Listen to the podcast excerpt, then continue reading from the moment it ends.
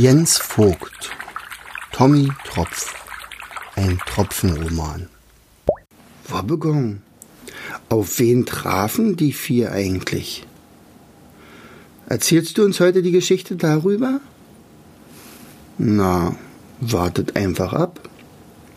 Ein unbekannter Bekannter. Na, ihr habt ja schnell gemerkt, dass das Eis dieses Sees besonders glatt ist, was? begrüßte er die beiden. Der Unbekannte. Was hat euch hier verschlagen? Die Stimme der fremden Person klang sympathisch.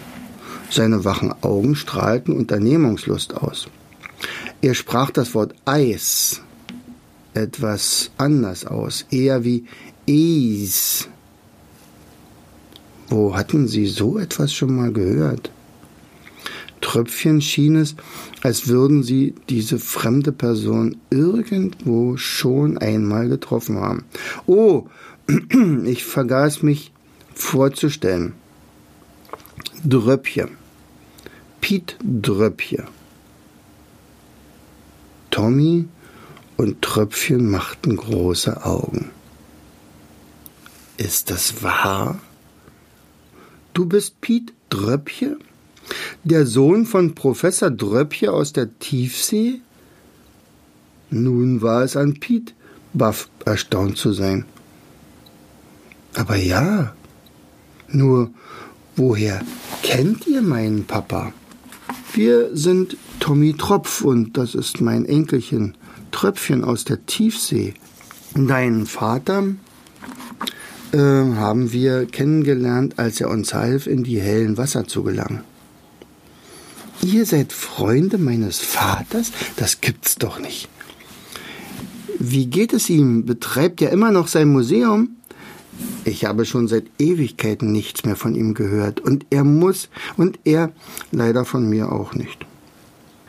Er trug uns auf, falls wir dich in unserer Suche nach meiner Tochter treffen sollten, die besten Grüße auszurichten und dir zu sagen, dass er sehr stolz auf seinen Sohn ist.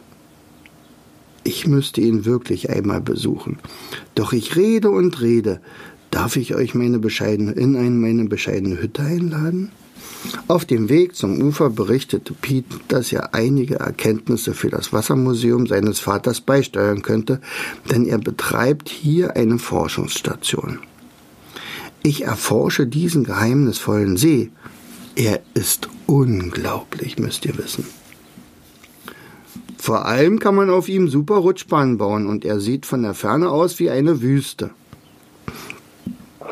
Pete stutzte, denn das Gesprochene schien aus den Mänteln der beiden zu kommen und nicht aus ihren Mündern.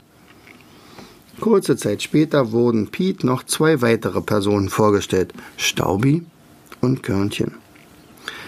Die beiden hatten im Schneemannbauch von der Geschichte von Professor Dröppje erfahren und wollten nun auch dessen Sohn kennenlernen. Ja, herzlich willkommen, ihr beiden. Ja, glatt ist das Eis des Sees wirklich, aber der See birgt viele Geheimnisse. Der See strahlt einen regelrechten Zauber aus. Piet war ganz in seinem Element. Verweilt man eine Weile hier, vergisst man die Zeit und die Welt um sich herum und möchte am liebsten für immer bleiben. Ihr werdet sehen, es gibt noch sehr viel zu erforschen. Der See steckt voller Rätsel. Von dem Bergsee, der eine Weile unsere Heimat war, ging auch ein Zauber aus. Immerhin machte er mich 5000 Jahren alten Tropfen zu einem 52-fachen Vater und glücklichen Ehemann, sagte Tommy. Doch leider können wir nicht lange bleiben, denn wir sind auf der Suche nach meiner Tochter. Eigentlich wären wir schon längst in der Wüste, in die uns der Nordwind gebracht hätte. Doch ich hab's vermasselt, beichtete Körnchen. Ihr wollt in die Wüste? Da kenne ich einen schnelleren Weg als den langsamen Nordwind, beruhigte Piet den immer noch verzweifeltes Körnchen. Jetzt aber lasst uns feiern. Ich habe nämlich nicht sonderlich oft Besuch, noch dazu welchen, der meinen Vater kennt. Kurze Zeit später erreichten die fünf seine Forschungsstation. In den Zimmern lagen überall Bücher und Schriften, Zeichnungen und Messgeräte herum. Naja, eine Forschungsstation eben. Verzeiht, ich habe ja keinen Besuch erwartet. Aber bringt mir bitte nur nichts in Ordnung, sonst finde ich nichts mehr wieder, ergänzte er. Wisst ihr, immer wenn ich ein Rätsel entschlüsselt habe, muss ich es sofort aufschreiben, sonst vergesse ich meine Forschungsergebnisse. Da bin ich von meinem Vater doch ziemlich ähnlich. Welche Geheimnisse hat denn der See? wollten Staubi und Köpfchen, Tröpfchen wissen.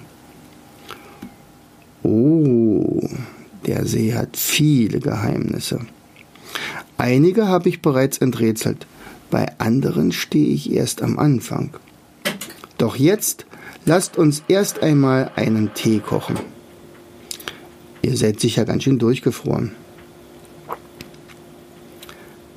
Er feuerte einen kleinen Herd an und schmolz in einem Topf Schnee und ein paar Stückchen Eis vom See.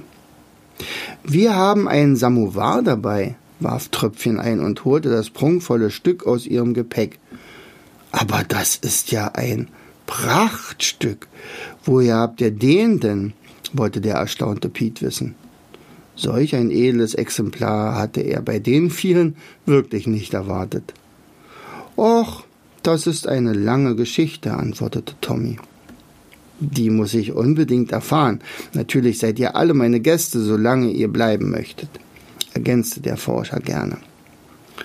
Er genoss es ein wenig Gesellschaft zu haben, und auf die Geschichten der vier war er wirklich gespannt.